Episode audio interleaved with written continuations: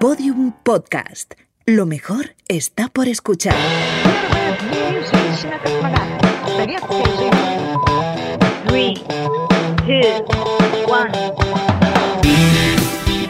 Esto es Vostok 6, el podcast de las pioneras.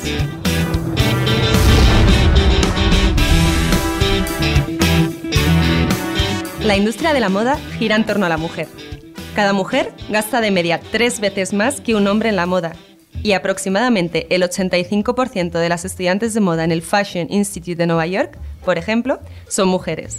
Sin embargo, este protagonismo femenino no se ve reflejado en la industria y según estudios de mercado, menos de la mitad de firmas de moda tienen a una mujer en el comité de dirección, estando solamente un 14% de ellas dirigida por una mujer. Siendo la costura una actividad históricamente ligada a las mujeres y copando las mujeres los primeros escalafones de la industria de una forma abrumadora, es especialmente paradójico que también aquí parezcan existir barreras de género y las altas esferas estén plagadas de nombres masculinos.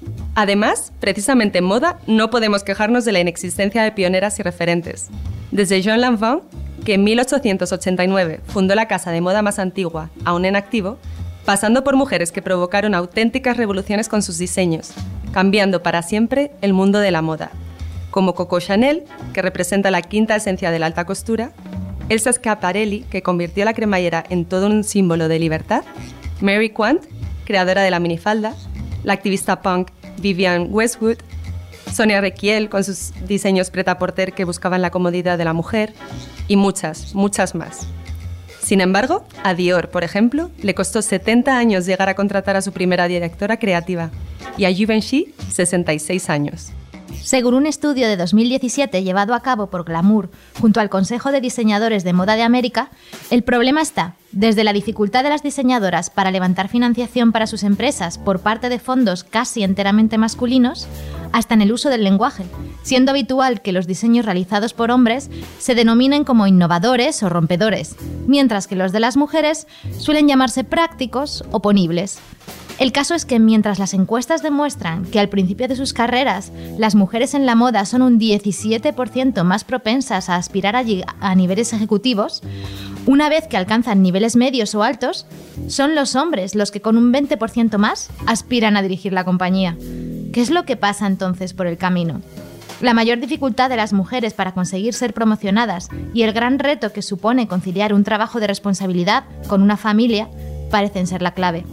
Hoy tenemos con nosotras a una mujer que como diseñadora y directora de su propio negocio, seguro que nos puede dar su particular visión de todo esto. Vamos a conocerla.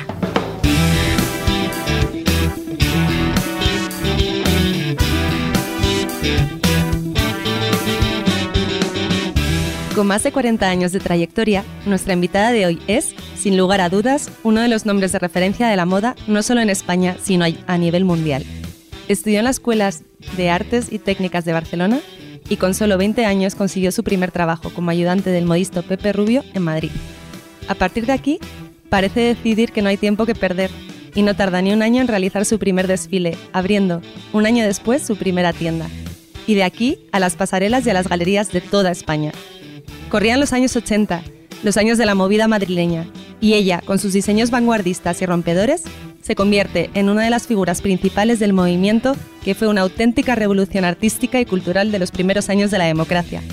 Desde entonces, ella es todo un icono cultural, transgresor y rebelde, toda una embajadora del color y la libertad a través de una marca que ya ha pisado las pasarelas de todo el mundo y tiene presencia en más de 140 países. Y no solo hablamos de ropa, sus diseños adornan desde material de papelería, decoración, tapices y hasta tiene su propio perfume. Está en todas partes y es muy difícil que pase inadvertida. Bienvenida, Agata Ruiz de la Prada. Hola, muchísimas gracias. La verdad que habéis conseguido un milagro. ¿Qué es? Cuéntanoslo. Que es que yo pase a un edificio que ponga ahí prisa en enorme y me suba hasta la planta séptima. ¿Cuál es esta? Nueve. Nueve, la nueve. Tenemos buenas vistas, eso sí. Sí, sí, sí, pero... la Tiene, verdad, tiene una historia esto. Uno nunca puede decir de este agua no beberé. Pues te agradecemos muchísimo que hayas venido, Agata. Y además estáis tan ideales las tres que da gusto veros. Qué pena que Ay. nos vean. Luego nos hacemos una foto para dejar Ya lo compartiremos en redes. documento gráfico. Vamos, qué honor que nos diga esto Agata, Sí, chicas. sí, no sé, sí, igual tenemos aquí una carrera desperdiciada. ¿eh? A mí me encanta tu falda, Agata. Bueno, es que va, es que luego tenemos que hacer una foto porque es que va. Eh, Como vamos. siempre, vaya ideal. Sí. Sí. Y qué calor hace los hoy. Es un día es que- espectacular, Sí, ¿verdad? sí. Que viva el cambio climático. Pero, pero sí, hace muy bueno. Pues bienvenida, Ágata. Eh, Andrea te ha presentado, pero queremos que te presentes tú misma. ¿Cómo, cómo te, te presentarías? Ay, es que después de que me ha presentado tan bonito ya no puedo decir nada más que muchísimas gracias por, por tantas cosas que me ha dicho. Pero bueno, yo tengo la suerte de que estoy, llevo trabajando, no sé, casi 40 años y estoy casi tan divertida como el primer día. Yo creo que eso es un milagro, ¿no? Desde luego. Eh, lo más importante es siempre divertirse con, con tu trabajo y, y además si es una vocación, no sabemos si en tu caso es algo que siempre estuvo ahí, el diseño. Sí, sí, fíjate que yo hice mi primer desfile con 20 años. Y ya con 20 años tenía mi marca, mi etiqueta, mis letras, el nombre de la empresa, todo eso que no lo he cambiado nunca. Caray. O sea, empezaste muy jovencita y además primero estuviste con ayudante de un modisto, ¿no? ¿Cómo Estuve- fue eso? Estuve de ayudante de Pepe Rubio. Yo quería... em, en esa época en España era una época muy complicada porque había habido un momento dorado, que era el momento de la alta costura, pero luego la alta costura se vino abajo, en todo el mundo en general, pero en España estrepitosamente. Y entonces había muy pocas escuelas de diseño. Además yo tenía poquísima gana de estudiar. Entonces a mí me apetecía mucho trabajar. Y anduve pidiendo trabajo a mucha gente gratis, ¿eh? no te creas que cobrando nada, gratis. Y, eh, por ejemplo, le pedí a Jesús del Pozo, a través de un, con un enchufazo, no te creas que tampoco sin enchufazo, no, con enchufazo, con una señora elegantísima que se llamaba Cristina Marsans, que era socia de Jesús del Pozo, y me dijo que ni gratis ni nada, que no me cogía. Y entonces al final acabé con Pepe Rubio, que era uno de los personajes más atractivos de la movida madrileña, que era un señor que había trabajado en Induico, en de una gran empresa del corte inglés, y luego se fue porque él quería ser famoso. Y entonces medía, pues voy a exagerar un poco, pero casi dos metros, iba con el pelo cortado y en esa época teñido de rubio, muy cortito, iba con unas, mm, con unas botas de pocero y shorts, pero aunque fuera en invierno o en verano, ¿eh? Era un hipster de su época. Y entonces él era un hombre con unas, es, con unas espaldas enormes, pero en ese momento le dio muchísimo por las sombreras, que era la época de la movida madrileña. Y entonces mi trabajo prácticamente consistía en ir a comprar hombreras. Porque es que las, las- o sea, fíjate que vendíamos poquísimo, pero los kilos y kilos de hombreras que podía consumirse ahí era una cosa salvaje. Y ponía una, dos, tres, ocho, veinte hombreras. Y. Y Como un jugador de rugby. es- era como un jugador de rugby. Claro, él era tan alto, tan espectacular, delgado. Y con esas sombreras, y a todo el mundo le ponía hombreras. Pero era muy ácrata, era un sitio con muy poco, muy divertido. eh, y, y al final yo dije, oye, este está como una cabra, cosa que le, he hablado antes de ayer con él, le quiero un montón. Pero, y me vino una ex socia suya y me dijo, oye, Agatha, ¿tú no encuentras que Pepe está como una cabra? Yo dije, yo sí. ¿Y por qué no lo hacemos por total para lo que está haciendo aquí? Bueno, entonces mm, hice mi primer desfile con, con ella y luego poco a poco pues ya me di cuenta que esto... Yo pensé que eran 10 años de, de, picar piedra, ¿no? Luego cuando pasaban ¿no? 10 años me, me ponía otros 10 años, o me ponía 5 más, luego 5 más. Luego me iba a París y decía, jo, en París 10 años de picar piedra. Y así lo voy alargando haciendo trampas hasta que me muera, me imagino. Pero vamos, fuiste como una bengala ahí porque, porque no tardaste nada en eso, en tu, primera, tu primer desfile, luego tu primera tienda. eh, te diste cuenta de que tú tenías talento para iniciar tu propio negocio y qué necesidad hay de estar ahí. Bueno, es que yo tuve la suerte de que siempre creí mucho en mí misma, que eso no sé por qué. Tú- no, no hay ninguna explicación lógica que haga que tú creas en ti misma. Yo creo que viene mucho también de la educación, ¿no? De lo que tu entorno te inculque y, Y la luego- seguridad que te den. Por ejemplo, yo a mis hijos les decía, ¿quién es el niño más, mejor del mundo? ¿Quién? Eso se lo he dicho siempre. Pero bueno, hay gente que se lo dicen y, y se, y se da se cuenta de, que está- de que están tomando el pelo. Y, y por otra parte, hombre, yo tampoco creo, no me considero una persona muy creída. O sea, yo, lo- yo estaba convencida, pero bueno, era un convencimiento mío, tranquilo, de decir, bueno, pues esta ropa no la entienden, pues ya la entenderán. Y, y, y bueno, sigo igual, sigo con, como si hubiera empezado la semana pasada. Cuando te gusta muchísimo una cosa, el tiempo pasa, pasa, pasa y, y tú no te das cuenta, ¿no? Y entonces, pues de repente dices, Dios mío, pues se han pasado 30 años, pues se han pasado... ¿Y, y cómo es posible? Pues tú, como estás tan entusiasmada con todo, pues eh, siempre tienes eh, cosas que te entretienen y hacen que, que- que el tiempo pase muy deprisa. Y además todo empezó en una época en la que, claro, todo era cambio, todo era romper con lo anterior. Eh, ¿Crees que influyó mucho el momento y el lugar de estar en una España? Yo creo que fue genial caer en medio de la movida madrileña, eso fue un regalo. Porque además, al poco tiempo de la movida madrileña, eh, España se puso súper de moda y fue cuando nos dieron las Olimpiadas y nos dieron la Expo. Entonces todos los grandes periódicos del mundo, empezando por el New York Times, el, el Herald Tribune, todos los, el News, las grandes eh, revistas, el Newsweek, todos, las grandes televisiones, la PBS, todos, vinieron a, España a explicar lo que estaba pasando. Entonces, para explicar lo que estaba pasando necesitaban unos pocos personajes. Yo diría que el personaje más, más importante era Almodóvar, pero luego habían seis o siete o ocho o nueve personajes que estábamos ahí adornando todo eso, ¿no? Entonces te llamaban cada semana, entonces tú imagínate que yo tenía a lo mejor 22 años y había salido en el New York Times, en el Herald Tribune, en el, en el National Geographic, imagínate, National Geographic, como si fuera un mono. Y Agata, ¿cómo se gestiona eso? O sea, ¿cómo se gestiona tener tanto éxito a una edad tan temprana? Pues yo me acuerdo que me dijeron, bueno, tú cuando salgas en el New York Times te va a cambiar la vida. Y yo salí paginón, ¿eh? En el New York Times, además vestida con un traje de aro, la cara, el pelo corto, bueno, una, una foto extraordinaria. Y entonces me dijeron, yo al día siguiente, coño, no me cambiaba la vida. No vi que me cambiara mucho la vida. Entonces, bueno, pues seguí trabajando. ¿No te reconocían por las calles? Sí, desde el principio me reconocían por las calles, pero no por el New York Times ni por nada, sino porque al principio, eh, como a los tres meses de mi primer desfile, yo fui a la televisión un par de veces. Dije todo tipo de barbaridades y la gente ya no se olvidó de mí nunca. Luego estuve años sin ir a la televisión porque la televisión me daba como miedo y cosa. Y ahora estoy volviendo a ir a la televisión, que me sigue dando bastante miedo, porque además es muy adictiva la televisión, ¿no? Yo no veo nunca la televisión, no veo la televisión, no, no sé encender la televisión, pero no hay nada que venda más que la televisión. ¿Y, cómo fue que te metiste en todo este mundillo de la movida? Eh, porque yo me acuerdo de escuchar, por ejemplo, la historia de, Alaska, que ella fue un día al rastro con Nacho Canut y se encontró a Nacho Canut, que al final era un mundo muy pequeño, los que estaban ahí como rompiendo los moldes eran como muy reconocibles, ¿no? Entonces tú te, te pegabas a la gente que veías como tú. ¿Fue un poco así? Yo tenía un noviete en esa época que me llevó a un sitio que se llamaba Local.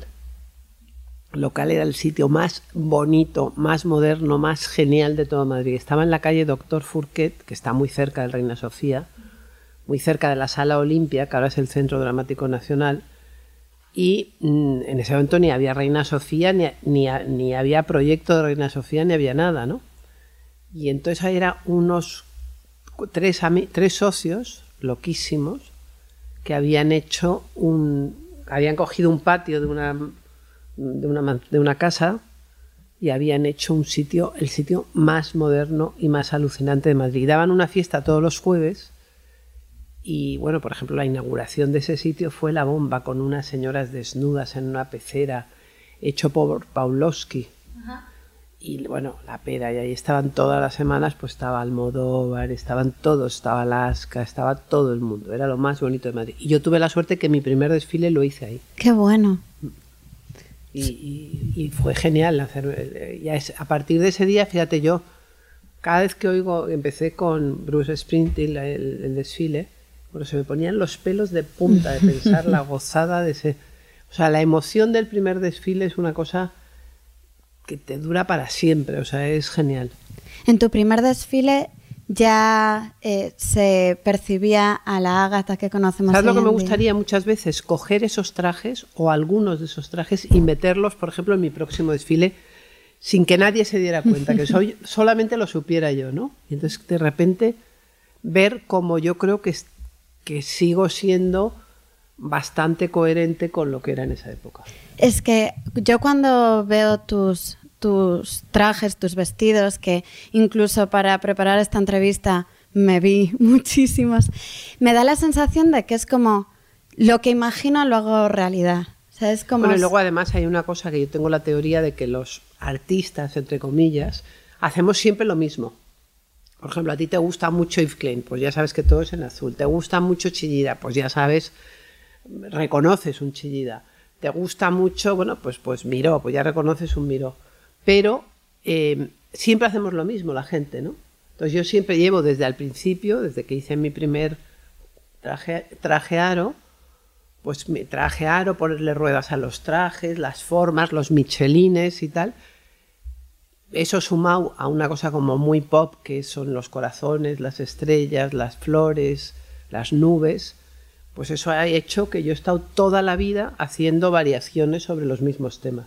Y es increíble porque no, no es que hagas diseños, es que has desarrollado casi un universo propio y tus diseños son súper reconocibles, los veas donde los veas, ¿no? Eso es una gata, claramente, ¿no?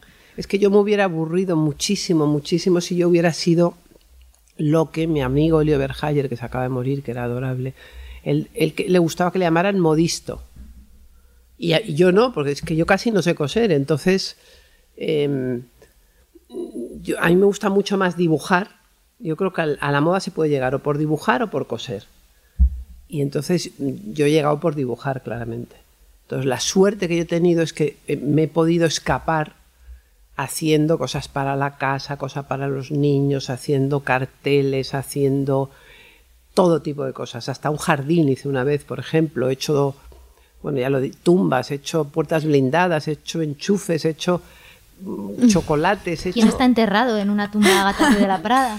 Ah, ah, bueno, es- es- esto fue un proyecto que hice para un salón que había en París, de, eh, de que sea un salón como para, para las cosas estas de Funerario. de los funerarios, sí. Y he hecho de todo, entonces eso, un ballet, una, entonces todo eso hace que nunca estés aburrida, porque siempre tienes algo muy divertido entre manos. ¿Y cómo es la gata empresaria? ¿Cómo gestionas tu empresa? ¿Te involucras mucho en la toma de decisiones? ¿Cómo? Porque claramente si estás en todas esas vertientes, tienes esa, ese gusanito desde muy una joven vez que vinieron a imparable. unas señoras que me querían dar el premio a la mejor empresaria de España. Y entonces me invitaron a comer. Yo les dije, mira, estáis tan equivocadas, es que yo no sé ni lo que es el debe y el haber, es que no tengo ni idea. Las pobres se iban poniendo verdes tal y cual, y al acabar la comida nunca más las he vuelto a ver, ni me dijeron nada, y estuvieron completamente de acuerdo conmigo en... Entonces yo vengo de una familia de arquitectos y mi padre iba al estudio. Y entonces yo ahora sobre todo estoy volviendo a ese concepto de ir al estudio, no voy a la empresa. Es muy distinto ir a un estudio donde mm, dibujas y te diviertes, aunque también es, por supuesto, tienes que, que pagar a la gente y cobrar tal, pero que una empresa. O sea, eh, un día que estuve hablando con Amancio Ortega, él me dijo, bueno, pues si tú supieras que un pantalón gris se va a vender muchísimo, ¿tú lo harías? Y yo le dije, no. Y, y dice, ya lo sé.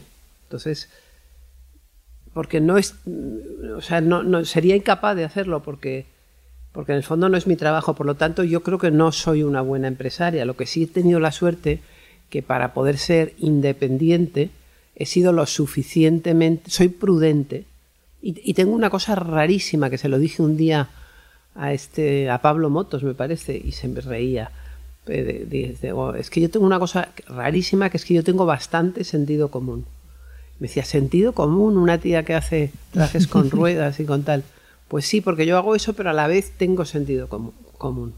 Porque claro, ¿cómo se compagina la creatividad extrema que tú tienes con el que haya ventas, que haya gente suficiente? Eso, con- pero es que, fíjate, yo tengo, en mi vida yo siempre digo que no- yo no tengo para nada relacionado el trabajo con el dinero.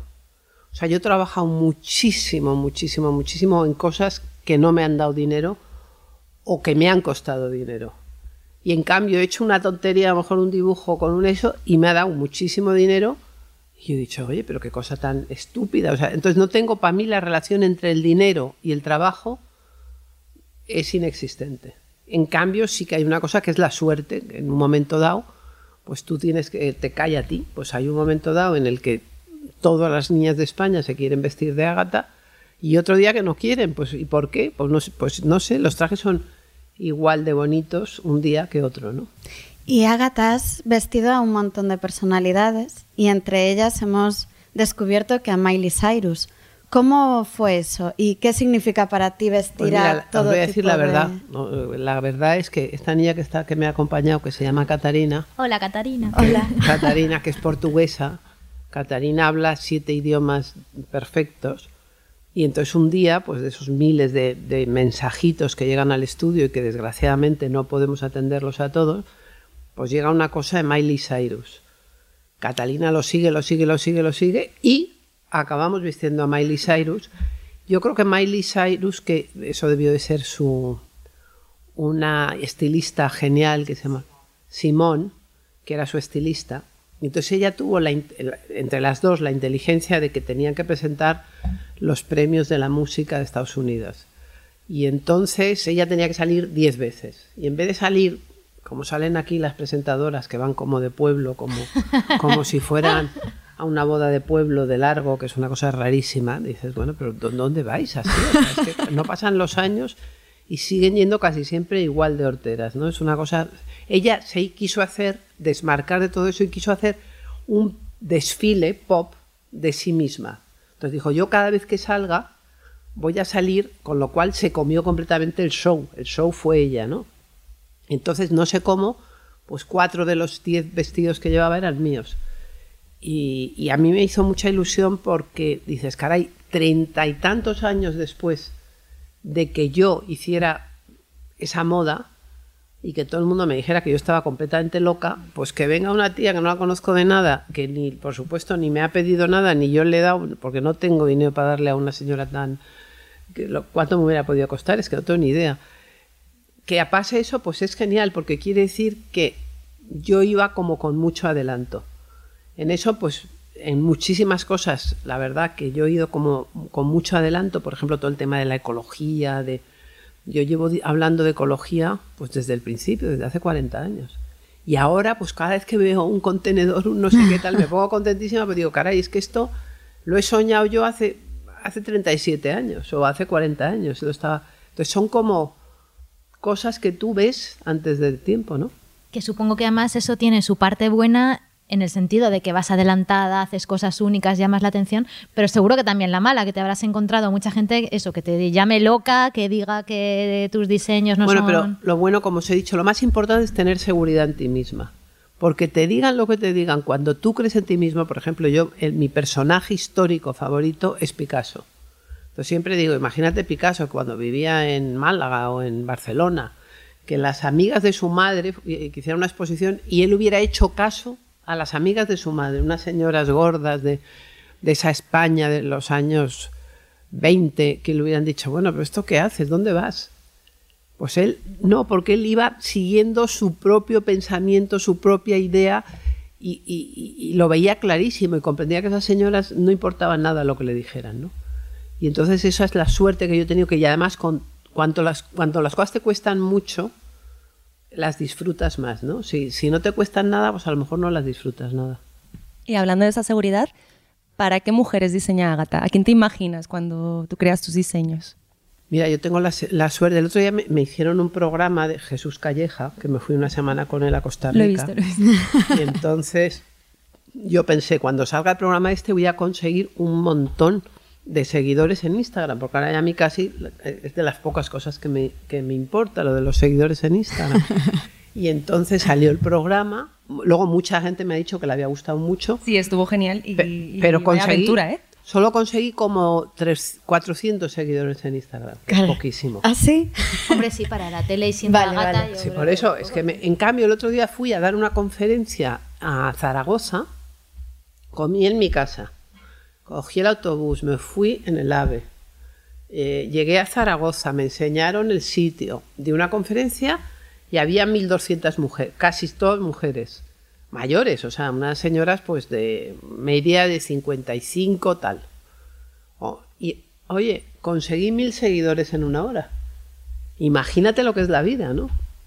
Entonces, como cuando te imaginas que vas a conseguir muchos seguidores, no los consigues y cuando y nunca sabes por dónde va a saltar la liebre. Entonces, una de las cosas que yo les dije a estas 1200 personas es ¿cuántos de vosotros habéis tenido algo mío? Que puede ser un bolígrafo, un calcetín, un perfume, un, una, que puede ser una toalla, o que puede ser un azulejo, que pueden ser unas braguitas, o que puede ser un reloj, o que puede ser una ropa para un bebé o algo que habéis tenido, una mochila, y, levantaron la mano y casi todas habían tenido algo, ¿no?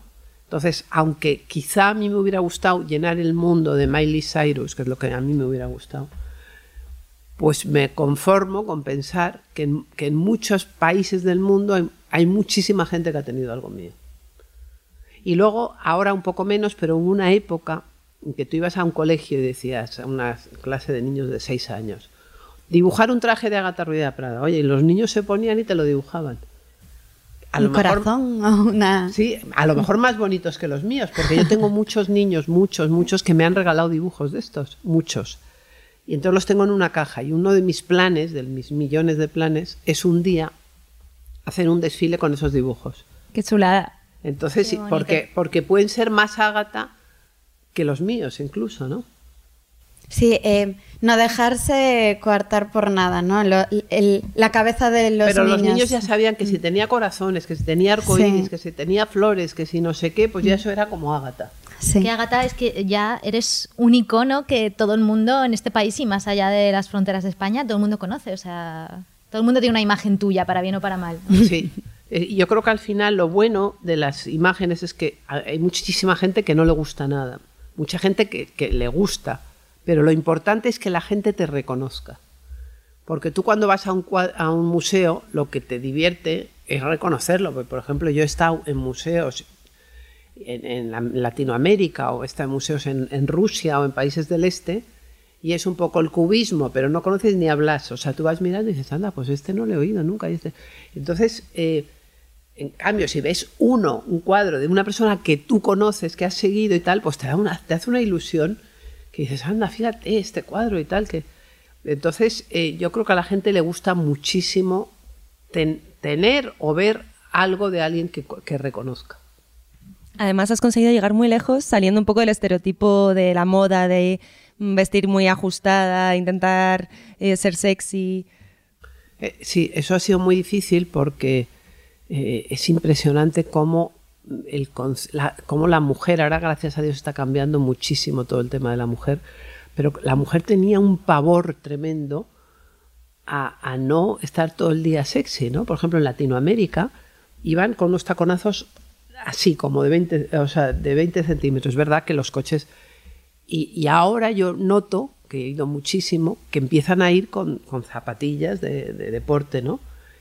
Porque la mujer yo considero que hoy en día la gran, en, este momento la moda, lo más importante que tiene la moda es la comodidad, porque las mujeres para hacer lo que queremos, que es tenerlo todo, lo que queremos es todo y bien querido, eh, pues necesitas ir cómoda, porque si no, no porque tú quieres tener hijos, quieres tener un trabajo, quieres estar cojonuda, quieres tener novio, quieres tener cultura, quieres ver a tus amigas, quieres saber todo lo que pasa, quieres que te inviten a las fiestas, quieres, quieres millones de cosas. Y esas cosas, si vas muy incómoda, puedes hacer un plan de un ratito, pero no puedes hacer todos los planes, ¿no? A no ser que hagas como las americanas, que te metas los tacones en el bolso y, te pongas una zapatilla baja y salgas corriendo, ¿no? ¿Y qué cambios has notado tú en, el mundo de la moda en los últimos años en este sentido? Desde cómo ha evolucionado la imagen de la mujer o la, moda. Eh, bueno, yo ahora he estado en Nueva York hace poco haciendo un desfile y por las calles de Nueva York parece, o sea, los más ricos, los más pobres, todos, parecen que estás en, el, en un gimnasio, todo el mundo. O sea, los, los, eh, los bodies estos, o como se o los, los leggings. Los leggings, pero totalmente... O sea, eso la, puede ser la mujer de, de Bill Gates que vaya así. O sea, te quiero decir que hay como una conquista de... Por ejemplo, yo estuve me fui esta vez con uno que trabaja conmigo, se llama Javier, del estudio, fuimos a muchísimas tiendas. Yo no suelo ir a tantas tiendas. Solamente veía yo, no sé si estaba obsesionada ese día, zapatillas de deporte en todas.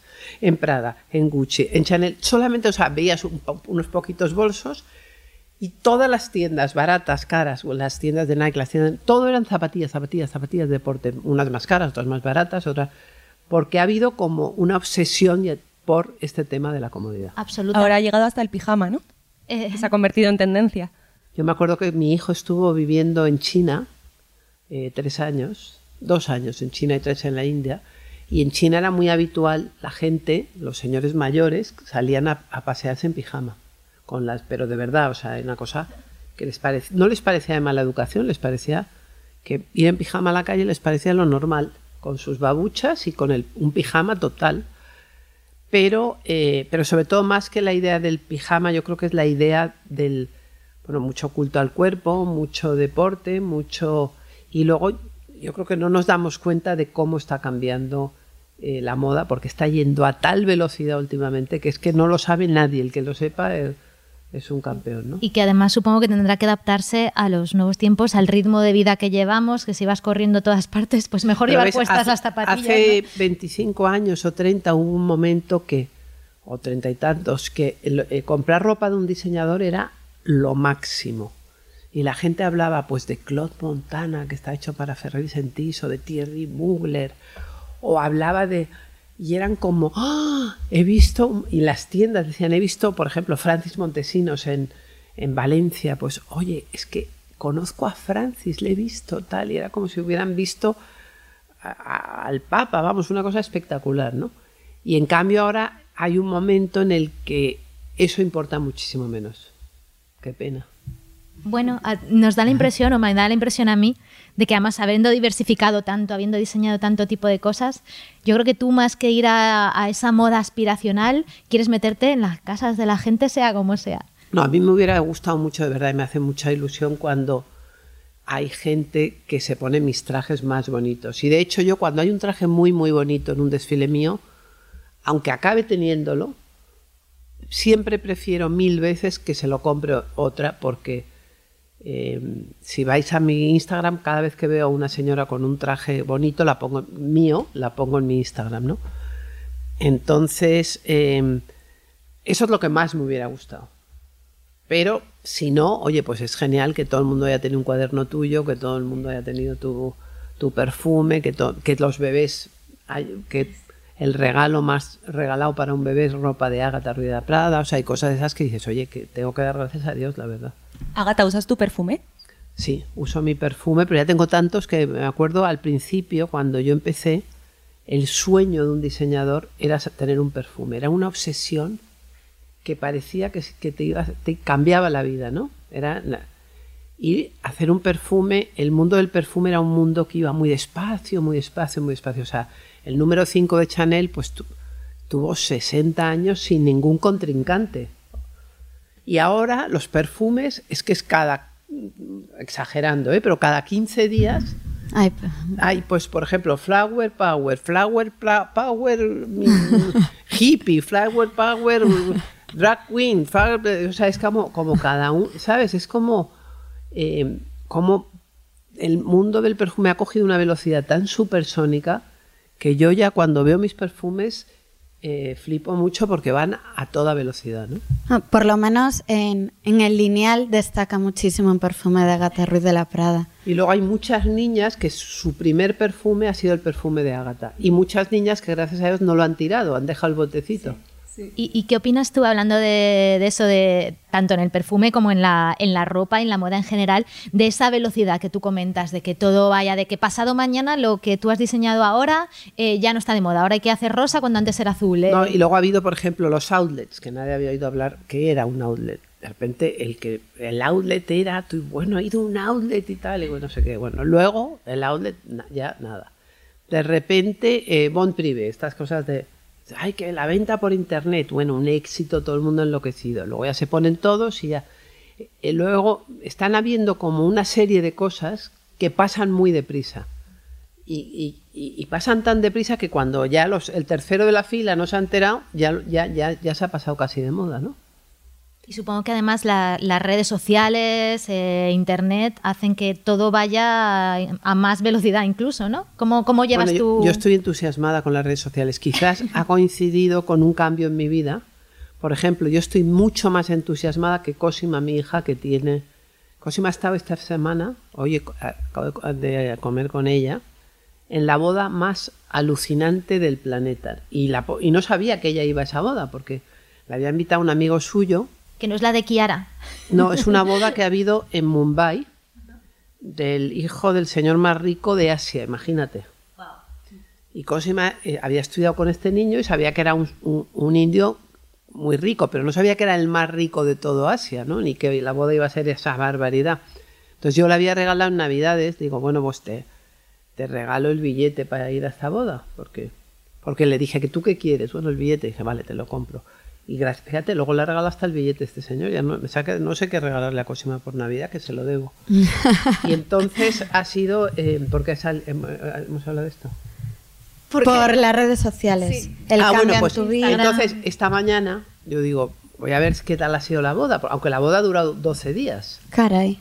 y ha habido 12 fiestas. Oye, no había puesto ni una foto, ni una sola foto. Yo, yo no hubiera sido capaz de hacer eso. Estaba prohibido. Estaba prohibido, era de mala educación ponerlas, pero es que no pone ninguna. O sea, es que no, no está, eh, no le da la importancia, al revés, está un poquito como hasta contra las redes sociales. Pero tú al haber visto el cambio igual sí que te das cuenta de, De la que- necesidad o de Pero todo lo es que como te muy divertido porque la idea es, yo que he vivido tantos años con un periodista, antes leías el periódico y ahora el periódico te lo haces tú. Entonces tú dices, ¿a mí quién me interesa? A mí me interesa fulano, mengano, esto, esto y esto. Entonces, como es lo que me interesa, pues que me cuenten cosas de estas. Y entonces es como que tú te haces tu propio periódico. A la vez, mi Instagram es mi propio periódico que yo estoy. Entonces, claro, ha cambiado tantísimo las noticias y luego, pues de repente, no sé, se muere Karl Lagerfeld. Entonces yo noto que empiezan a poner fotos de Karl Lagerfeld. Pum, pum, pum. Entonces, ¿a qué habrá pasado? Pues pobre, que se habrá muerto. Entonces ya te vas y lo mi- Entonces todo está pasando, todo está siendo como muy, para mí, interesantísimo. Y controlar eso, para, para una persona de, digamos, de mi edad, pues, pues es buenísimo porque hace que te renueves completamente.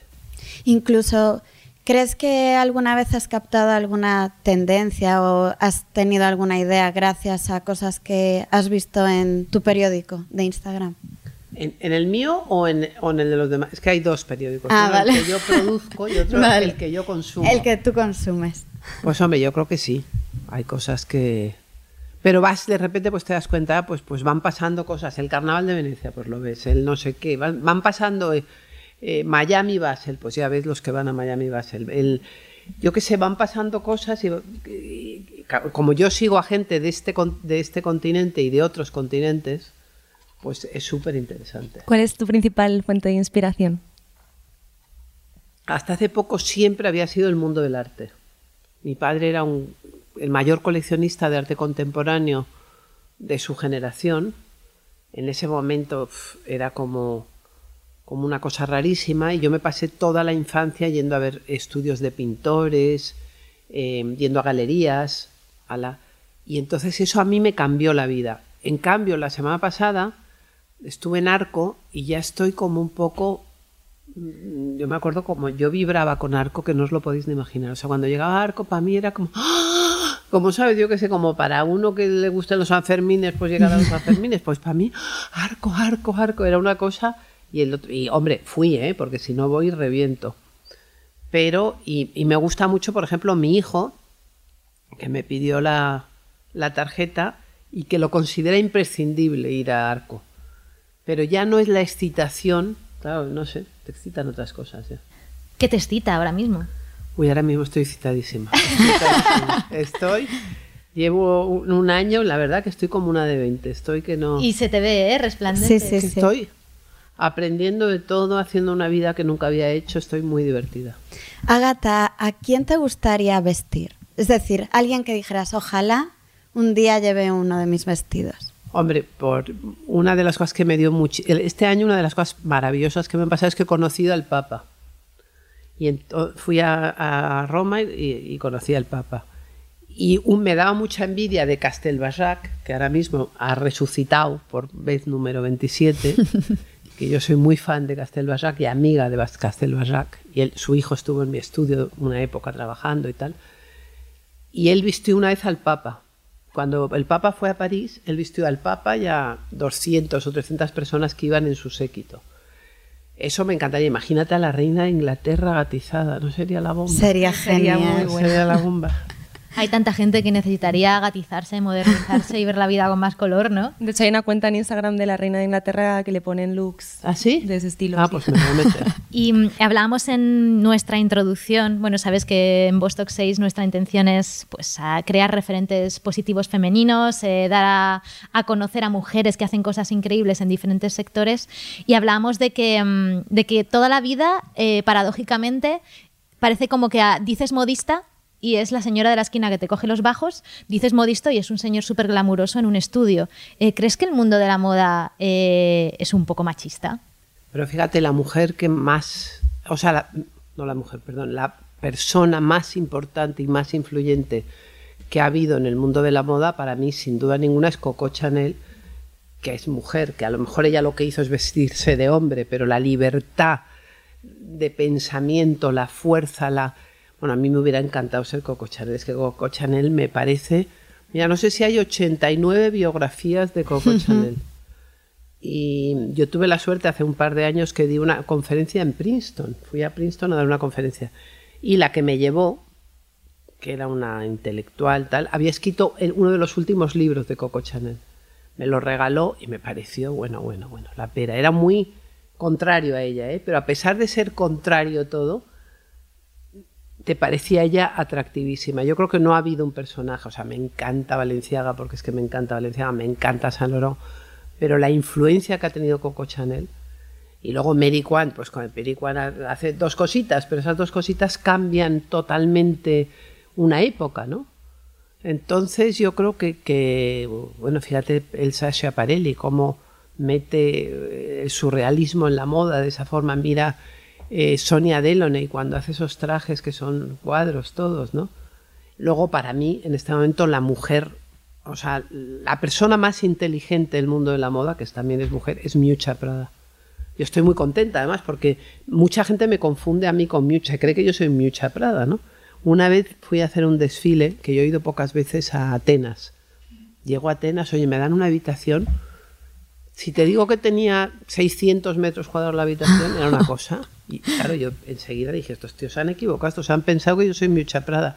Y yo ponía cara de Miuccia Prada. Me ha pasado, varias veces. ¿Cómo ¿eh? pones cara de Miuccia Prada, eh? Pues no sé, me, me ponía un poco más discreta y eso. Y, pero hay gente, entonces imagínate que yo me hubiera parecido a, por ejemplo, Roberto Cavalli, que no, bueno, pobrecillo, pero no me gusta nada su ropa, ¿no? Entonces, en cambio, yo admiro muchísimo a Miuccia como mujer, como inteligente, como intelectual. O sea, que yo creo que las mujeres en el mundo de la moda han sido y son súper importantes.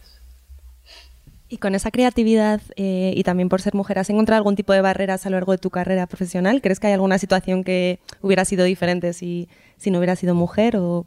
¿Sabes lo que pasa? Yo creo que barreras tenemos todos, todo el mundo que trabaja todos los días de tu vida. O sea, yo creo que cocinar es dificilísimo, yo creo que, que todo es dificilísimo. Ser médico es que no me quiero ni imaginar lo difícil que pueda ser. O sea, todos tenemos dificultades. Lo que pasa es que hay gente que se asusta con las dificultades y otra gente que sabe que las dificultades, pues es lo divertido. Tener muchas dificultades, todas las dificultades es imposible resolverlas, porque eso es imposible. Pero si en un día has resuelto cuatro o cinco, pues, pues el día no se te ha dado mal. Y si un día has resuelto 30 dificultades, qué día mágico. Luego hay días que no resuelves ninguna dificultad y, y- y no se sabe por qué, ¿no? Yo, eso, yo siempre pregunto a los del estudio, ¿te ha cundido? y cundir quiere decir eso, ¿no? Pero no hay que te- yo creo que no son dificultades por ser hombre, mujer, sino que la vida está llena de trampas y de dificultades. Y Ágata, ¿te queda algún sueño por cumplir? Me da vergüenza pedir más sueños. Yo ya, te o sea, ¿sabes? Yo encuentro que, que no se puede abusar, yo la verdad. encuentro que, que he tenido muchísima suerte y, y, y tengo ilusión por millones de cosas, pues eh, que muchísimas cosas que me divierten.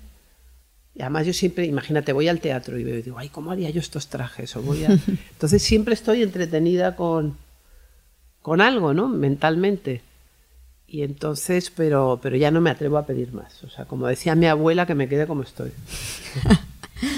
Pues qué bonito y con ese pensamiento de, de, haber cumplido tantos sueños, yo creo que vamos a pasar a la sección de preguntas cortas de nuestro programa, la lluvia de asteroides. Lluvia de asteroides. Agata, ¿cuál es tu superpoder? Yo creo que mi poder, mi superpoder es colorear. Pues sí, coloreas el mundo además. Es colorear. ¿Con qué personaje histórico o actual te irías de cañas? Bueno, no de cañas, sino a limpiarle el estudio, a estar ahí y tal. Yo, con el personaje que más ilusión me hubiera hecho conocer es a Picasso. ¿Y qué más? Habríais hecho un buen tándem, yo os veo hasta haciendo negocios. No, juntos. no, pero es que yo ni ya no me atrevería ni a hablar con él, ¿eh? te digo como estaría ahí pasándole como, el pañito como, para... como limpiando por ahí con llamas no limpiaba nunca, pues tenía todo lleno de polvo y de y de tal, pero bueno, pues estar Escucha. cerca y mirarle así, ¿no? Mm. ¿A quién le darías un buen zasca? Pues seguro que a los negacionistas del cambio climático, que es una cosa que me pone a parir a mí. Totalmente, es que solo tienen que asomarse hoy a la ventana y decir, mm, hola, buenas. Muy buen zasca. ¿Cuál ha sido tu juguete favorito de pequeña? Mi juguete favorito ha sido un perro. Y mucha gente va a decir, mira esta cabrita que dice que los animales es un juguete y tal, pero yo creo que no hay mejor regalo que le puedas hacer a un niño que un perro, ¿no? O sea, yo creo que todo niño del mundo se merece tener un perro. Tener un amigo. Te, te enseña muchos valores, además. Es que te cambia la vida, o sea, es, no hay un juguete que sea mejor que un perro. ¿Y si no hubieras sido diseñadora, por dónde habrías tirado? Yo quería ser psiquiatra, pero pasa que, claro, para ser psiquiatra tienes que ser médico y para ser médico tienes que estudiar muchísimo. Yo era una estudiante fatal. Te imagino enseñándole corazones a tus pacientes. No, pero es que yo, fíjate, una, una, la primera señal de depresión normalmente es que una mujer se abandona, eh, se le ve la raya esta que del, van como les da igual, súper mal. Y mucha gente va de negro. Y una de las cosas que yo diría, claro, a los siendo psiquiatra es, oye, vístete de colores porque es que te va a cambiar la vida. Y, y, y, el vestirte de colores, que ya no solamente es vestirte tú, sino tu casa, tu entorno, darle felicidad a tu entorno, pues hace que tú mejores sí. mucho. ¿Quién fue tu referente cuando eras una niña? Bueno, yo tuve la suerte de tener una abuela sensacional, que era muy, muy optimista y yo creo que ella fue un gran referente. Pues sí, porque optimista Eres. Y las tres otras que me habéis pasado, ya no sé qué deciros. pues vamos a por ellas, a ver qué te sale. ¿Qué consejo te darías si, si pudieras volver a ver a Gata de pequeñita? Me, de pequeñita, no. Me tenía que haber portado peor de lo que me he portado. Será un más rebelde, no sé, ¿eh? Más rebelde no, pero de haberme portado peor, sí. Y ponnos deberes, Agata. Eh, ¿A quién tendríamos que traer a Bostock para... ¿A qué mujer? Que, que os lo voy a mandar por, os voy a mandar un mensajito porque mira, ¿sabes lo que me pasa a mí muchísimos días? Digo, esta tía es súper inteligente y es genial. Y luego cuando voy a pensarlo, pues me he olvidado completamente. Me pasa mucho eso, me da una rabia que para qué. Por ejemplo, en el, ya esto al margen, por curiosidad, en el mundo de la moda actual, eh, aparte de, de, Prada, en España... Mucha es muy antipática, ¿eh? Creo, ¿Sí? Uf, es, es inteligentísima, Diva. es brillante antipática. Estará en su rollo y tal, pero yo la admiro una barbaridad. ¿Y de nuevas tendencias así, nuevas diseñadoras que están haciendo cosas en España, por ejemplo? ¿Hay alguna que tengas echado el ojo de decir, oye... Es que no conozco a tantas, parece que no, pero no sabes, como voy tan liada. El año pasado, ¿sabes cuántos desfiles hice? No. 74 desfiles. Madre mía. En el año 2018. Más, eh, el año pasado fue un año excepcional. Me dieron, no sé si me dieron 28 premios. Enhorabuena. Me dieron 30 portadas, que bueno, de las 30 portadas a lo mejor 15 no has hecho nada, pero las otras 15 son dos días de fotos, de no sé qué, ¿sabes? Luego si a eso le sumas ferias, conferencias, no sé qué, es una salvajada. ¿Y dónde guardas tanto premio? Ah, me echo... Mira, primero los tenía puestos en un sitio. y luego ya lo encontré como bastante hortera tener tantos premios. Porque yo me acuerdo de, de, haber ido a casa de Camilo José Cela y Camilo José Cela tenía dos cuartos como este llenos de premios. Y entonces yo tenía en mi casa en el comedor un mueble espectacular, el más bonito del mundo de colores, de Edra Mazzei, un italiano. Y cuando hice obras en mi casa, mm, lo quité y lo mandé a mi fundación. Y entonces un día, y lo tenía lleno de libros, un día dije, es mucho más bonito esconderlos. Y los he escondido todos los que caben. Los pequeñitos los tengo todos escondidos. Entonces, si quiero, que es uno de mis asignaturas pendientes, los tengo que ordenar, pero a ver cómo los ordenas. y ordenarlos como por temas o por, Por colores. o, po- o por- no, o cronológicamente, no lo sé. Pero los tengo escondidos todos. En un sitio, el mismo sitio, pero escondidos. Porque eh, si no es como de mal gusto, ¿no? Decir que te han dado tantos premios. Pues enhorabuena, Agata, no solo por los premios, sino porque tener una carrera que has estado siempre en la cresta de la ola, siempre reconocida, siempre, siempre visible. Y No te creas que no tanto. estado siempre eso, que eh, todo esto es como también como lo que hablábamos antes. Tienes épocas, épocas en las que te dan muchos premios, en las épocas en que no te dan ninguno, épocas en que todo el mundo dice que eres fantástica, épocas en que van todos a por ti. Y normalmente detrás de una viene la otra. Si tienes que saber, uy, esto sí me dan tantos premios, ¿cuándo me van a dar un- una bofetada? Pero tú lo estás viviendo todo con ilusión y siempre... Al pie del cañón. Sí, a mí lo que pasa es que me dan una bofetada y me pongo como una moto. Pues ahora voy a... Pues ahora más premios. El año que viene Ya veréis. Premios. duplicamos. Exacto. Oh, pues muchísimas gracias por esta entrevista. Oye, niñas, pues me ha encantado conoceros. Muchísimas gracias y a ver si venís a un desfile mío y a ver si os agatizáis. ¿Qué Hombre. Nos apuntamos. Sí, nos, sí, apuntamos sí. nos apuntamos a un bombardeo. hoy. Muchísimas, muchísimas gracias, Agata. Ha sido un placer enorme. Muchas gracias por animarte, Agata. Qué Y- monas sois las tres. Y que sigas igual de genial. Y bueno, pues hasta aquí este episodio de Vostok 6, hoy dedicado al mundo de la moda. Nos presentamos. Yo soy Patricia López Paloma Barreiro Y Andrea Barber. y ya sabéis que nos podéis encontrar en todas las redes sociales. Estamos en Instagram, donde ahora seremos fieles seguidoras de Agata Ruiz de la Prada, eh, Twitter y Facebook. Y además, eh, esta temporada somos parte de Podium Podcast. Por favor, escuchadnos en, en la plataforma. Y muchísimas gracias. Gracias. Hasta la próxima. Gracias, niñas, que sois lo más.